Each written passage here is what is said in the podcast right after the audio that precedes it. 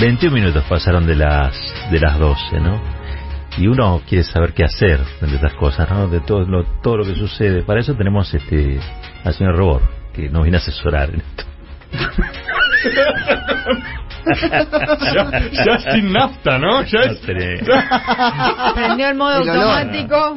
Lo pasé, lo pasé a gas Claro. y me quedé sin gas. Lo pasé a y me quedé sin nada. Sí, sí, sí. Y encima me di cuenta que no es eléctrico. No, no, no, presentaciones acorde a los tiempos que corren. Está perfecto, está perfecto.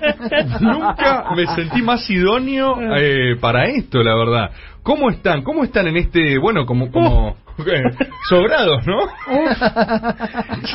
Abundancia. No, bueno, viste, seguimos. eh, eh, a ver, es innegable que seguimos en este tiempo complementario de Sí, la realidad argentina. sí. Yo me quedé, me quedé pensando mucho lo que dijiste la otra vez, ¿eh? porque está tal como vos lo describiste. ¿no? Y pero, pero, Robert, ¿cuánto llevamos? ¿Cuánto llevamos? ¿Dos No, semanas de holgadas ya? Ya, e- Esta serie tiene cuatro temporadas que están de más. Cuatro de más.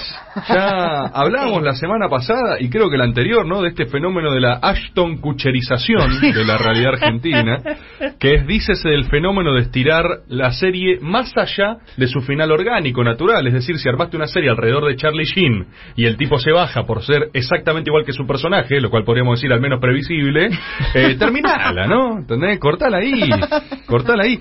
Y eso, a ver, y eso que ayer tuvimos lo que sería el equivalente del- de, de- de- de un, de un programa especial para la política. Fue como nuestro especial de Navidad, ¿viste? O sea, con las curas, con todo lo que pasó.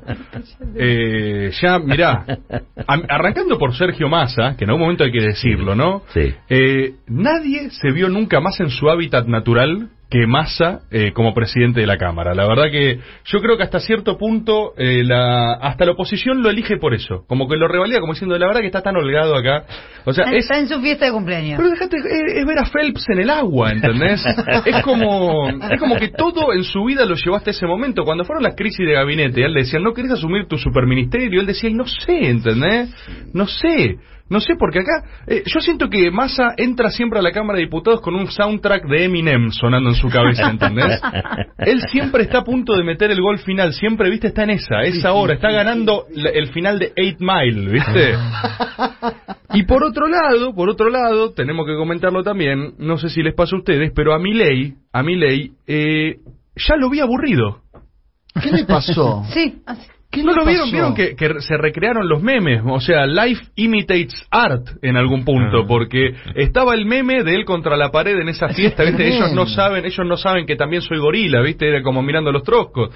Entonces vos decías, qué, qué loco esto, qué loco esto, porque eh, el chabón, a ver, yo siempre aposté al ingreso del sector libertario a la política. Para mí siempre fue una buena noticia que se presenten elecciones, que sean elegidos, que ingresen al sistema político democrático, porque no hay nada más burocratizante y envolante que la Cámara de Diputados. Ahora, si te aburrís el día uno, Claro. hermano, ¿qué te Claro. queda para, la, para votar la ley de verdad. parquímetros, viste? Claro. Sí, pasaron cosas raras. ¿Qué sí, te- La- porque- la- los laburos de las comisiones, que son un embole. Y aparte Tener- ni siquiera les quedaron comisiones porque se partieron con expert, No, parece, eso es ¿viste? tremendo, eso es Y, eh, tremendo. entonces, eh, pero ahí te digo, o sea, si vos te aburriste en el día de tu jura, ¿no? ¿Qué te queda para las sesiones de mitad de agosto, cuando ya agotaste todos los temas de charlas posibles con eh, Romina del Pla? ¿Viste? que aparte se la sentaron al lado, son como los lado. bancos de la secundaria, ¿viste? Cuando no Claro. elegías, los primeros años que no elegís, los últimos ya te dejan hacer la que te pinta. Pero los primeros es, vos vas con Romina del Pla, no, pará, o sea, eh, me imagino... Pero no me llevo- no importa, Claro, vas. me imagino, no, déjame explicarte, ¿entendés? Puedo, te juro que puedo explicar que, no, no, es... O sea, son, son todos spin-offs los que Claro. estamos viendo Claro. de, la, de la serie argentina. Sí, sí. ¿Cuántos temas para hablar tienen? Eh, decí que por lo menos los troscos tienen este sistema de rotación de molinete, ¿viste? Que dividen el mandato popular en fracciones de ocho cuartos cada uno, no sé cómo es el sistema. Cada, Sí, sí, cada equinoccio rotan, ¿viste? En una de esas le toca el Chipi Castillo en un momento, ¿viste? Capaz tenés como... Por lo menos lo divierten, así lo entretienen. Sí, como, como no sé, eh, cosas diferentes. En el mismo género, fíjate cómo no de estas mismas controversias, tuviste una tensión que yo creo que hay que comentar, que es Bregman Iglesias. No, es tremendo. ¿Vieron la tensión Bregman Iglesias? Sí, sí. Sí. Permítanme ahondar, porque si alguien no la vio en momentos de la jura, fue un fenómeno muy popularizado ayer. Parece que estaba como de moda eh, jurar a lo Hugo Chávez, ¿viste? Era como que vos te daban micrófono y decías, sí, la verdad que yo voy a decir las cosas como son, ¿viste? Miriam Bregman tuvo un respetuoso, una respetuosa jura de 8 a 2 horas y media de minutos, ¿no? Más o menos, porque tenía que enumerar, por supuesto, tenía que terminar de nombrar todas las luchas existentes que va a defender a partir de la valentía de su abstención, ¿sí? Que eso Sí. es algo también importante. Ella Sí, quiere, claro, quiere garantizar que en todas estas cosas va a estar a la altura de abstenerse, ¿no? Cuando terminó ese acto patriótico, Iglesias hizo algo fascinante, y mira que no es uno de mis personajes favoritos, no, no, no sé si hace falta hasta aclarar, pero Iglesias hizo un, un juramento en nombre de respetar los tiempos de jura. Me pareció increíble, ¿entendés? Me pareció, me pareció un cuen- me pareció borgiano, digamos. O sea, la jura era respetemos los tiempos de jura, al mismo tiempo eso viola eh, el reglamento Los de tiempos de juramento. jura, claro. exacto. Eh, pero fue impresionante. Y fíjate que después no podían evitar hacerse rostros entre Bregman e Iglesias, dedicarse después el seguimiento en Twitter. Uno, de hecho, en Twitter me decía que había que tramitar urgente una comedia de enredos donde Iglesias y Miriam eh, finjan ser pareja para cobrar una herencia. ¿Viste? Y si te lo pones a pensar es espectacular, es espectacular porque no se soportan, no se toleran, pero tienen que ir pasando por situaciones que se van descubriendo como mutuamente el valor del otro, Me ¿viste? encanta. Buenísimo. Me encanta. Tipo mi ex. Eh, no, la pesada herencia se va a llamar. eh, ya hay contrato con hay, hay contrato con Warner, la están tramitando. Porque bueno, ya estamos, como sabrán, en fondo de olla y creo, de verdad, creo la realidad política siempre supera la imaginación más frondosa, pero si la semana pasada especulábamos con qué sigue, ¿no? ¿Qué sigue después de esto? ¿Cómo, cómo más puede estirarse esta serie? Bueno, no sé si vieron el mano a mano Lustó Morales.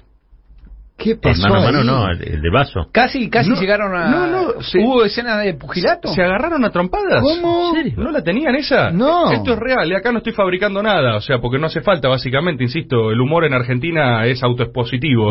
Eh, pero decime, o sea, por favor, ¿podemos detenernos un segundo en analizar qué carajo es un duelo Lustó Morales? ¿Qué? No entiendo. ¿Por qué pelean? Eh, Pero no entiendo si es un peleón o si es una, una, una mierda, ¿entendés? Porque, a ver, no cierra en edad, no cierra en peso, no cierra culturalmente. ¿Qué es? ¿Es la pelea del siglo, acaso? Eh, o sea, porque yo primero dije, no, qué pelea de mierda. Y de repente dije, ¿quién gana? Y me di cuenta que no lo tengo tan claro, porque Lustó es más ágil, se ve Sí, que tiene, claro. tiene más alcance, pero, pero Morales es más pesado, ¿no? Y también creo que Morales es más malo. Con lo cual yo especulo con una escena de pelea donde, ¿viste viste esa, esa secuencia donde le tira arena a los ojos? Ah, sucio, más sucio para ¿Viste pelear. Kickboxer? Sí, ¿eh? sí, Van Damme, sí. ¿entendés? Sí, sí. Me imaginé a Lustó medio luchando en nombre del honor radical, ¿viste? Y ya estoy en un lugar raro también, ¿entendés? Innegablemente raro, ¿entendés? Eh, Lustó afiliado a su mes, ¿no? A la Unión Cívica Radical, por el olor, eh, por el honor de Emiliano Jacobiti, ¿no? Gerardo Morales mordiendo el polvo de su derrota, los años no pasan solos, él diciendo maldito joven, pero agarrando un puñado de tierra y diciendo no, queda una más, se da vuelta, le tira los ojos, lustó ciego, teniendo que conectar con sus espíritus ancestrales, ¿entendés? Del oportunismo y la conveniencia y asestarle un golpe completamente ciego, ¿entendés? ¿Entendés? Morales, Morales entrenando en sus plantaciones de marihuana, ¿viste? Ahí la exportación de cáñamo industrial forjándose en su en su arte jujeña, Cortando ¿viste? cáñamo como Rocky, entrenando. Pero por favor, ¿entendés? Sí, Lustó en el Comité Nacional con una bolsa, un cacho de carne pegándole. Y dije, dije, no entiendo. O sea, me cansó la realidad política argentina. No entiendo si es fascinante o, o- o es, es insoportable, ¿entendés? Que es de hecho el mismo fenómeno que te pasa cuando una temporada ya no tiene un capítulo de más, sino que tiene 15. Al 15 ya no distinguís qué está bien y qué está mal, ¿entendés? Me ha pasado. El, el capítulo 15 descubren que en realidad el personaje de todo este tiempo fue un marciano, ¿entendés? Y vos decís, bueno, en términos de guion no cierra, pero al mismo tiempo digo, es innegable que no me lo esperaba, ¿no? ¿Entendés? Le empezás a encontrar vetas. ¿Qué sé yo? Eh, a, a ver, si se trata, y si se trata de cosas que uno no se esperaba, y a- acá sí me quiero detener, acá sí me quiero detener. En esto me quiero detener. Todo lo que dije fue una gran excusa para hablar de esto, ¿sí? No me diga que va a ser de... No. A ver, mira, si hay algo que yo no me esperaba, A ver. Porque yo, como les dije antes, estaba esperando el ingreso de los libertarios a la política, ¿no? Sí. La gran bienvenida. Ahora, lo que no me esperaba era la ofeliality, ¿sí? La ofeliality de Ofelia Fernández recibiendo al compatriota libertario en la legislatura. O sea, quiero decir, yo sabía que los libertarios iban a empezar a comer algunas trompadas, ¿no? Era porque obviamente, o sea, vos llegás de un lado a otro, empezás a entender sus reglas, empezás a entender el costo de tus propias, eh, de tus propios pronunciamientos, entendés venir a un lugar sin tener que hacer ningún tipo de concesiones a uno que es casi eh, todo concesión, entonces no iba a ser agradable. Pero debo confesar que eh, ver a Ofelia Fernández comerse un libertario en vivo eh, era un poco más de lo... O sea, como que yo cuando ya la vi empapada en sangre, o sea, envuelta en la sangre del rival, limpiando el huesito de la costilla del libertario, ¿viste? Y sacándose un cacho de carne entre los dientes, como que dije... Quizás es un poco mucho, ¿no? Como que arrancó y dije, che, qué bien Ofelia. Y de repente dije, uy, boludo, qué bien Ofelia. Y después dije, pará, Ofelia, piedad. Lo vas a matar. Y después dije, Ofelia, clemencia, por favor. Y de repente Of- yo estaba arrodillado frente a Ofelia, diciéndole, no entiendo qué está pasando, pero todos estamos en peligro, ¿viste? Fue una sensación de, eh, boludo, lo está matando, ¿entendés? Lo está asesinando. Incineró vivo a un tipo cuyo nombre desconozco, eso quiero aclarar también, y me encanta desconocerlo. Absolutamente. No tengo idea cómo se Brillante. llama. Y, y aparte en un momento quise como retener su nombre, como que dije, ¿cómo se llama? No, no te acordás. Quiero desafiar a cualquier oyente del estape, dígame su nombre al aire, no se acuerda, es tipo... ah, ah, Lo leí, pero no lo recuerdo. no lo acordé, ¿no te acordás? Exactamente. Porque, porque fue... No, no fue derrotado, fue... eh, Extinto. implosionado como humano, ¿entendés? Y el, el día que entró. Eh, el día Lo que entró, el, el de- en el debut lo prendió El fuego. día que entró, el tipo dijo, bueno, al fin lo logré, a ver cómo es esto de la legislatura, y se hundió sobre sí mismo como agujero negro. O sea, el tipo ahora tiene masa gravitacional negativa, se le pierden lapiceras cuando la dejan al lado de él, ¿entendés? Es un, es un Arena pozo. movediza, Ese claro. es un pozo, boludo. Y vos decís, eh, duró 10 minutos, ya no tiene ni cuenta de Twitter, ¿entendés? O sea, ni, ni, lo que, ni lo único que era inalienable de él le dejó, ¿entendés? Era como lo último, le decía Ofelia, todo menos Twitter, ¿entendés? Le dijo. Al final, ya arrodillado, arrastrándose. Claro, digo, bueno, eh, mira, yo puedo irme, pero por favor déjame mi Twitter, ¿entendés? Es lo único que me llevó hasta acá. Y nada, eh, Ofelia es Gengis Khan, boludo, ¿entendés? Es por donde pisa ella no vuelve a crecer un algoritmo, ¿me entendés? Y, y ahí, ahí, frente a esta Ofeliality, ¿entendés? Que ya se está estudiando los derechos en el Mortal Kombat para incluirlo, ¿entendés? El nuevo, el nuevo Mortal Kombat viene con Ofeliality, eso lo quiero contar también. Lo puedes desbloquear y el rival queda tan herido psicológicamente que se retira de la planilla de personajes que puedes usar, o sea, ya no puedes combatir más con ese. Pero tengo también una advertencia, y, y ya con esto, con esto nos retiramos, no se preocupen, pero tengo una advertencia. Tengo una advertencia porque quiero recomendarle, perdón el atrevimiento, pero mucho cuidado, Ofelia, mucho cuidado, mucho cuidado, porque yo puedo sentir algo que se acerca, ¿sí? Yo puedo sentir algo que está merodeando, Ofelia. Las antenas albertizadoras No, no,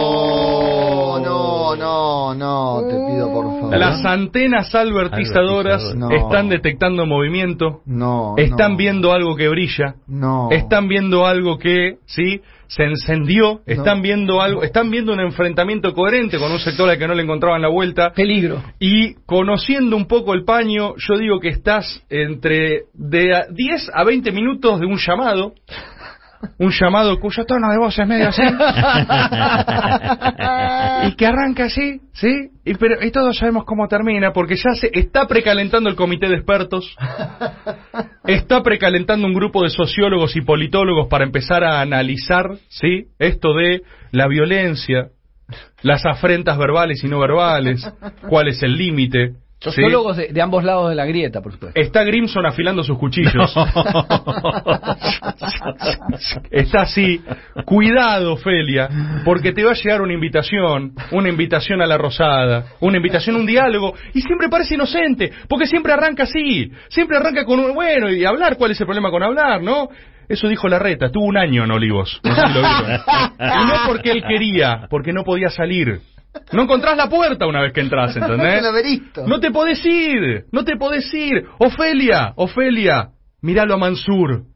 Mírale los ojos a Mansur, Ofelia. Pobrecito. Mírale los ojos a Mansur. Acordate cómo entró Mansur. Y míralo ahora, te mira a los ojos y te dice, Corre, Ofelia. Escapá. Estás a Le tiempo. guiña, le hace Estás así, a le tiempo. guiñó, guiñó un ojo, Juan. Está- estás a tiempo, Ofe.